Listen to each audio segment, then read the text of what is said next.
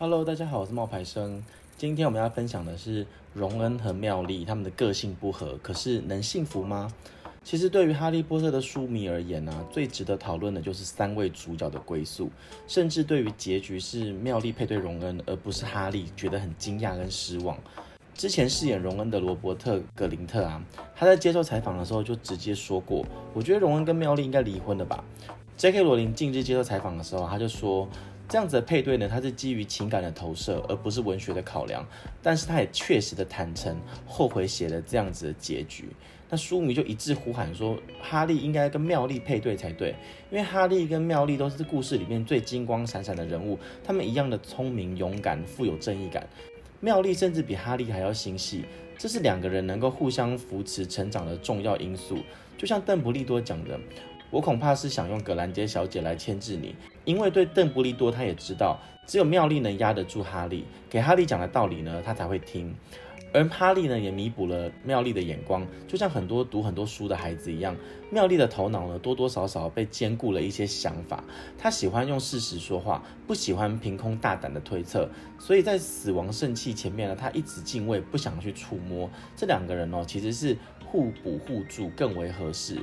其实 J.K. 罗琳后来也坦诚了这个配对，他说荣恩跟妙丽结婚啊，可能会需要婚姻之商。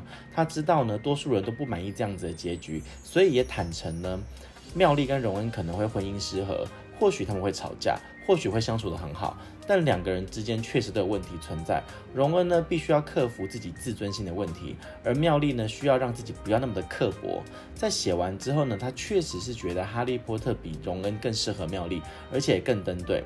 艾玛华森在采访的时候呢，对 J.K. 罗琳这一份表白也非常的赞同，连他都深深怀疑荣恩是否真的能带给妙丽快乐的婚姻生活。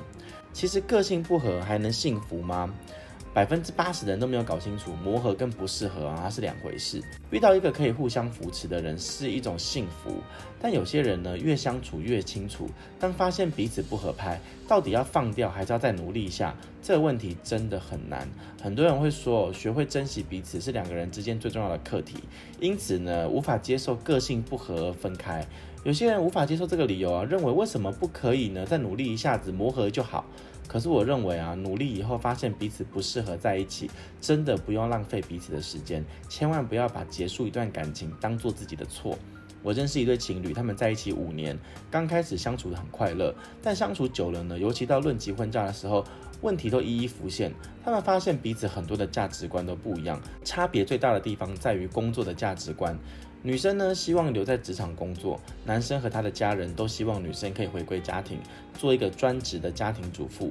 女生为这件事情困惑了好久，可是每一次沟通都没有结果，她烦恼了好久。有一次见面，我们又提到这个问题，我问这个女生是什么原因让她放不下这段感情，她说：因为我们已经承诺过要在一起一辈子了，承诺就是承诺，不是吗？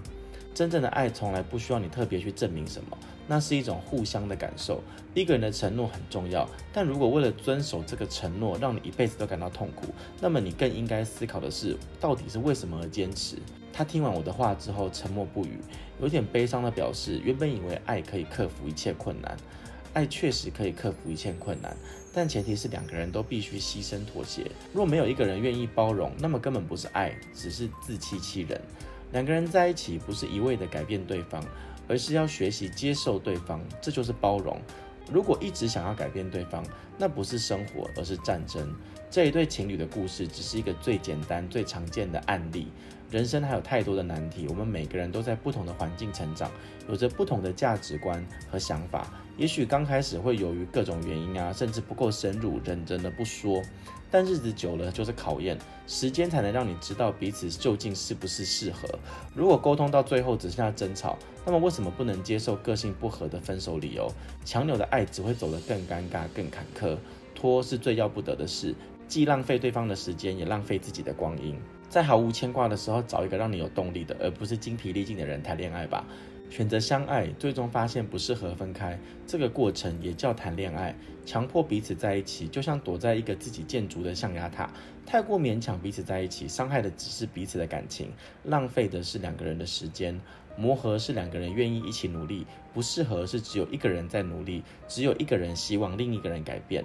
如果真的不适合，发现爱已逝，那就好好的把话说清楚，好聚好散才是对彼此最好的方式。这个道理真的很简单，却必须要有大智慧、大毅力才做得到。记得爱情碎了不要紧，你不能让生活也碎了。